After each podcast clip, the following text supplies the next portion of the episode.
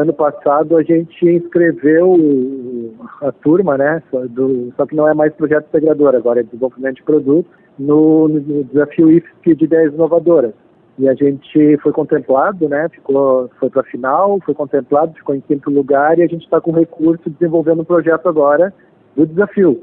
E esse aí também eu acredito que tem potencial de patente também, né? Que a gente pode estar mais para frente pensando nisso aí. Esse é uma, é uma cadeira de rodas com sistema de direcionamento a partir do equilíbrio do corpo. A pessoa, ao invés de fazer o esforço com os braços para direcionar uma cadeira de rodas, pessoas que têm dificuldade de movimento com os braços, ela vai conseguir movimento, ela vai conseguir direcionar a cadeira a partir do próprio equilíbrio do corpo.